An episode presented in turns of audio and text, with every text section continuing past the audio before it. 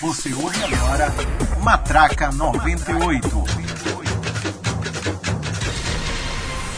Muito bem, pessoal, de volta aqui no nosso podcast Matraca 98, direto da terra de Maria dos Reis e Maria Aragão. Eu, Renato Júnior, ao lado de Bruno Gonçalves e Luciana Soares, para mais um episódio do Matraca 98. Eu dou logo aqui o nosso bom dia, boa tarde, boa noite para Luciana. Oi, Luciana, tudo bem, minha querida? Oi, oi, Renatinho. Oi, oi, gente. Tudo bem com vocês? Um abraço forte, uma alegria estar com vocês de novo essa semana. Tudo bem, Bruno? E aí, Luciana, tudo tudo bom? Tudo bom, Renato? E tudo bom você ouvinte, né? Que está acompanhando mais aí um episódio do, do Matraca 98. Esse é o terceiro. Lembrando que o Matraca 98 é um podcast do portal Diário 98. Você nos acompanha por aqui, pelo seu tocador de podcast.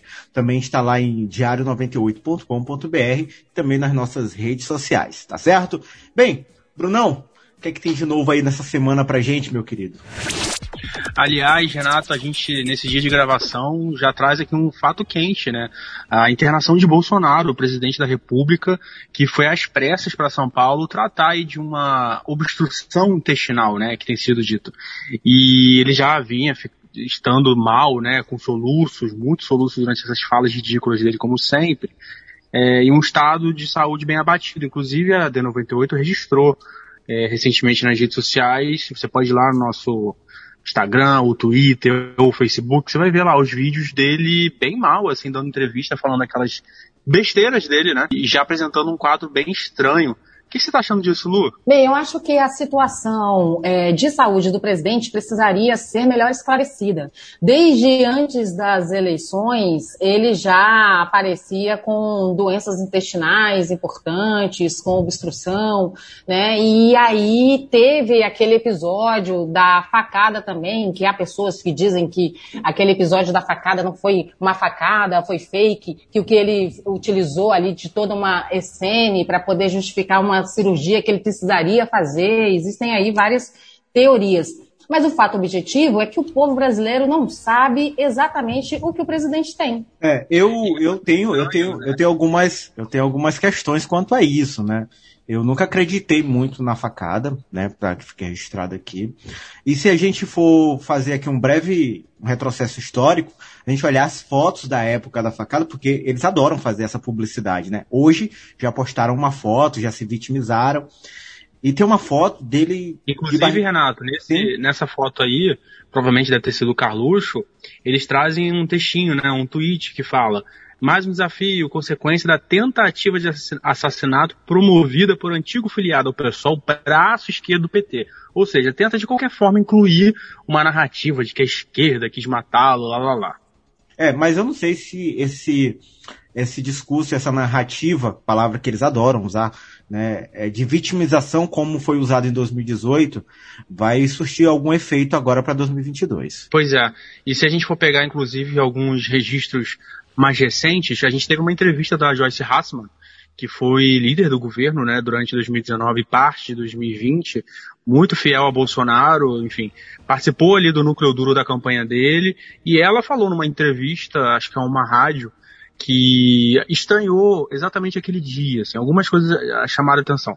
Uma delas é que ele estava sem colete à prova de balas, uma coisa que era recorrente em todas as agendas públicas do Bolsonaro, ele também estava com uma equipe de seguranças menor no dia e foi erguido nos braços, no, no, nos ombros por alguma pessoa, talvez um militante, enfim, e ficou ali numa situação que também não era praxe por conta de segurança, né? Afinal virava um alvo fácil. E, então tudo isso estranhou muito ela. E, por último, a agenda não foi pública, não foi avisada para líderes é, bolsonaristas daquela região ali, daquela área. Então ficou muito estranho, né? Se ela tá dizendo. Longe de nós ser teoristas de conspiração, né? Mas que é estranho, isso de fato é. E, e essa cirurgia, esse, essa cirurgia, esse, essa intervenção médica agora, bem no momento onde o impeachment começa a ganhar atração, a popularidade aumenta os maiores números, a impopularidade, na verdade, aumenta os maiores números, parece muito, muito salutar, né? É verdade. É, eu espero que tudo se esclareça, que a saúde do presidente se restabeleça, porque ele precisa, é, ele deve muitas explicações à nação. Né? Ele precisa explicar todo esse processo que culminou no genocídio de mais de 500 mil vidas brasileiras. Então, que ele se restabeleça e que, junto com o seu restabelecimento de sua saúde, restabeleça-se também a verdade em torno disso e a verdade em torno de todo esse caos promovido pelo governo federal durante a pandemia. É Luciana, até completando você, eu acho também que ele tem que ter a saúde restabelecida, porque há muitos crimes a serem investigados, há, muito, há muitas denúncias, e que ele responda, né, com vida, que ele responda e se ele tiver que pagar, que pague, né? Isso é o mais importante. Longe de nós aqui desejar qualquer mal, de fato. eu sou cristão, meu querido Bruno, Luciana, então é exatamente isso. Quero que eles tenham a saúde restabelecida, né? Afinal de contas, é um ser humano, mas que possa esclarecer e responder pelos seus atos. Pessoal, a gente está falando de Bolsonaro, vamos falar também de militares, né? É, inclusive circulam diversas teorias conspiratórias nessas horas sobre essa questão do Bolsonaro, né? Inclusive que ele estaria sendo envenenado por militares. Bom, teorias conspiratórias, essas coisas a gente não precisa ficar, enfim, é, batendo bumbo, mas existe uma coisa que tem muito fundo de verdade, que é a PEC, que proíbe militares cargos políticos, cargos públicos, não é? É verdade, Bruno. Essa é a PEC da deputada Perpétua Almeida, do Acre, do PC do Acre. Ela conseguiu as 181 assinaturas, ela precisava de, cento, ela precisava de 171, mas ela conseguiu 181 assinaturas. E o que ela quer na prática é que o artigo 142 da Constituição Federal de 88, que impede a filiação é, partidária de militares seja estendido para que os militares também não exerçam função civil pública no governo. Vocês sabem, Renatinho e Bruno, que no governo Bolsonaro existem cerca de 6.755 militares no governo. É mais gente, é mais militares no governo do que na República Velha ou no governo militar.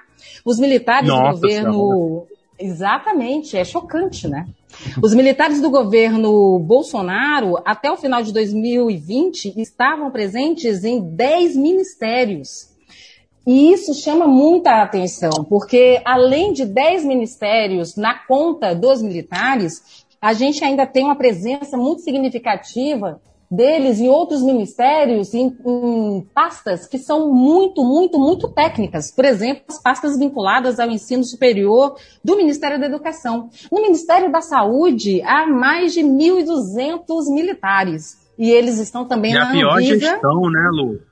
A pior gestão também, o Pazuelo. É a gestão Pazuelo que mostrou que há o quê? Que há corrupção, que há falta de logística, que há falta de entendimento, que é responsável pela maior quantidade de mortes no Brasil desde que a gente, é, desde que os portugueses chegaram por aqui.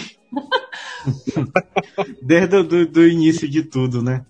Desde o início de Gente. tudo, entendendo aí o genocídio da população indígena. Bom, o que eu quero dizer é que os militares estão na saúde, na Anvisa, eles estão, estão na agricultura, eles estão no INCRA, nos direitos humanos eles cuidam da FUNAI, na cidadania eles cuidam do esporte, no desenvolvimento regional eles estão na defesa civil e eles também estão nas é, estatais, como Petrobras, Eletrobras, Itaipu, Nacional, os Correios, a Empresa Brasileira de Serviços Hospitalares, até no Porto de Santos.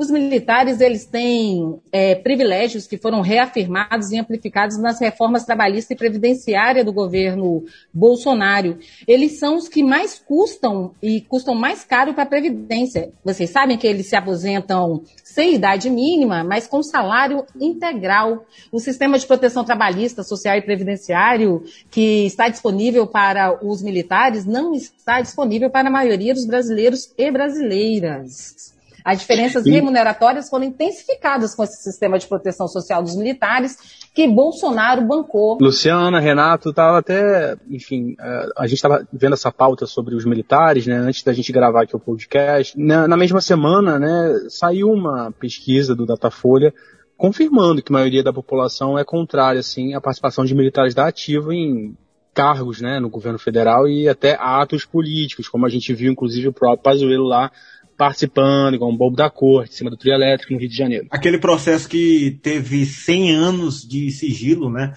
Processo para investigar sobre isso, e, e, vale lembrar que essa crítica acerca da participação dos militares dentro do governo, dentro da parte política, não é uma crítica só externa. Existe uma ala militar que já se posicionou contra, né? Tem umas falas, eu vou até colocar aqui, tem umas falas do próprio general Mourão, que é o vice-presidente, dizendo no passado, que acho que agora ele não fala mais, que se a política entrar por uma porta do quartel, Política não pode estar dentro do quartel. Se entra política pela porta da frente, a disciplina e a hierarquia saem pela dos fundos. Não pode acontecer, isso não é o correto.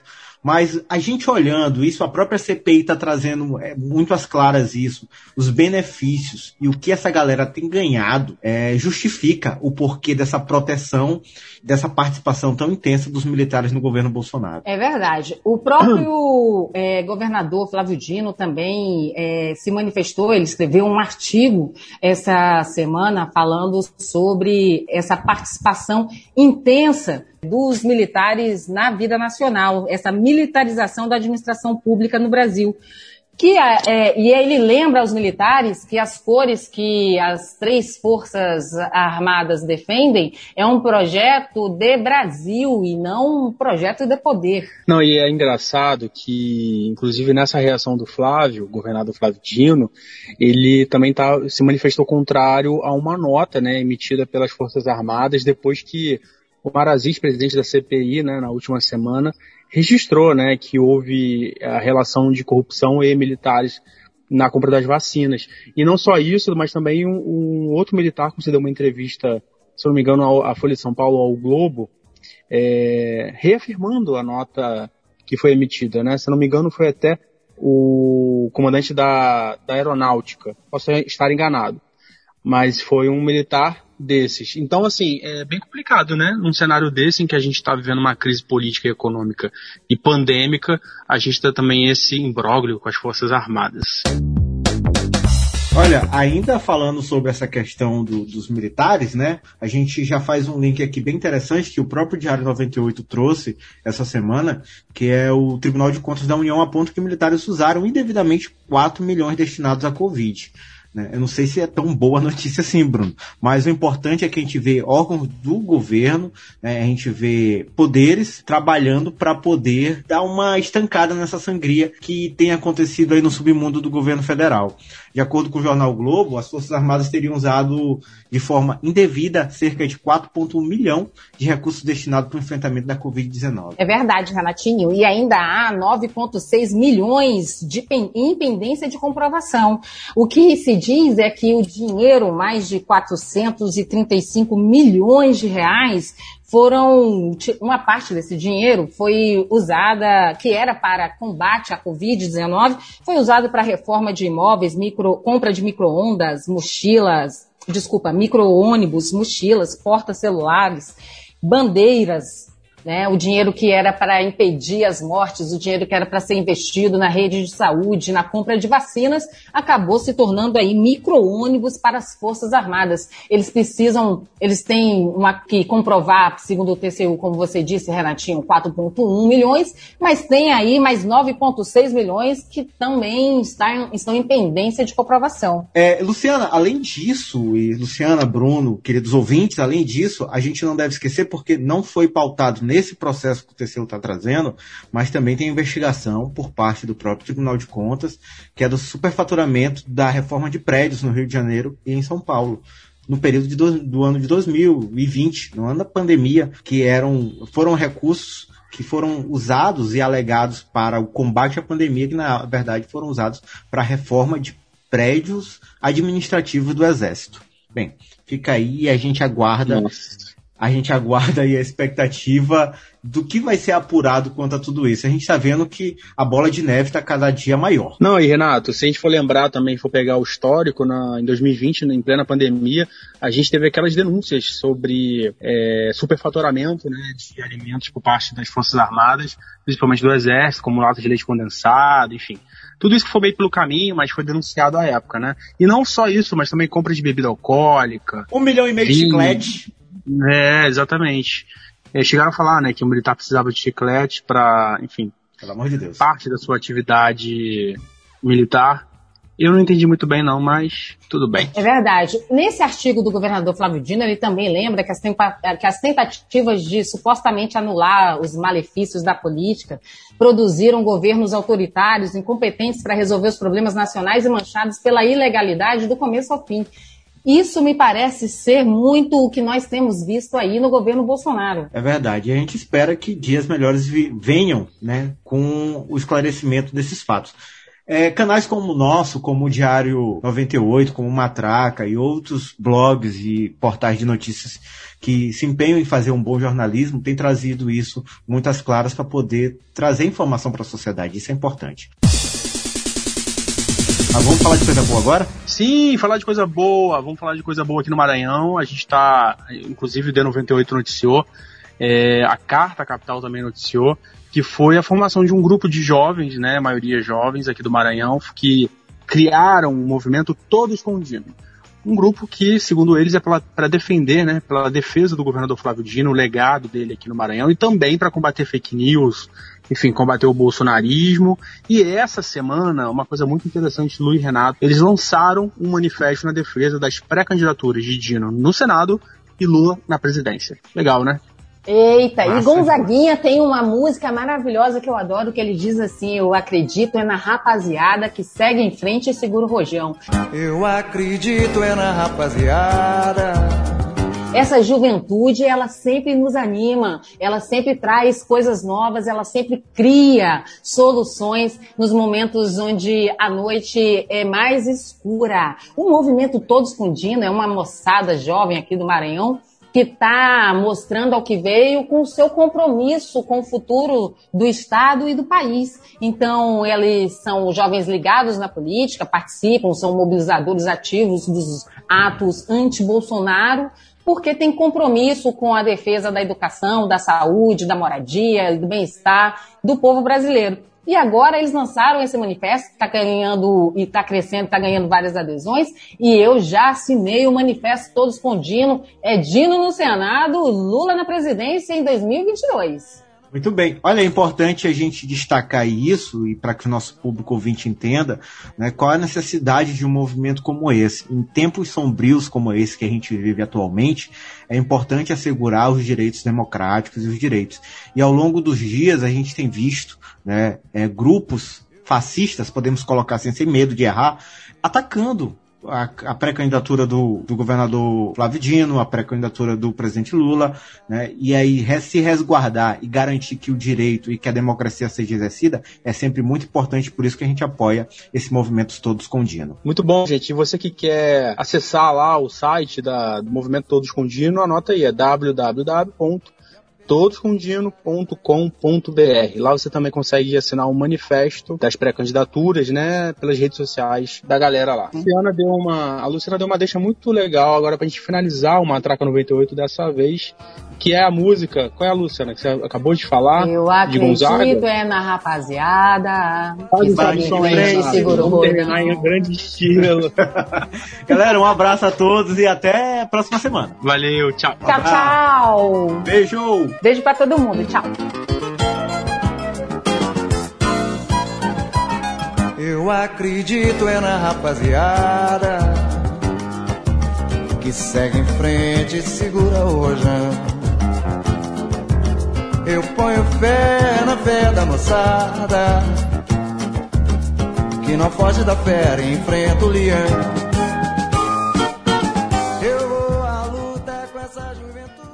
Este podcast é uma produção do Diário 98, diário98.com.br. Siga nas nossas redes sociais, no Instagram, Diário 98MA, no Twitter, D98MA.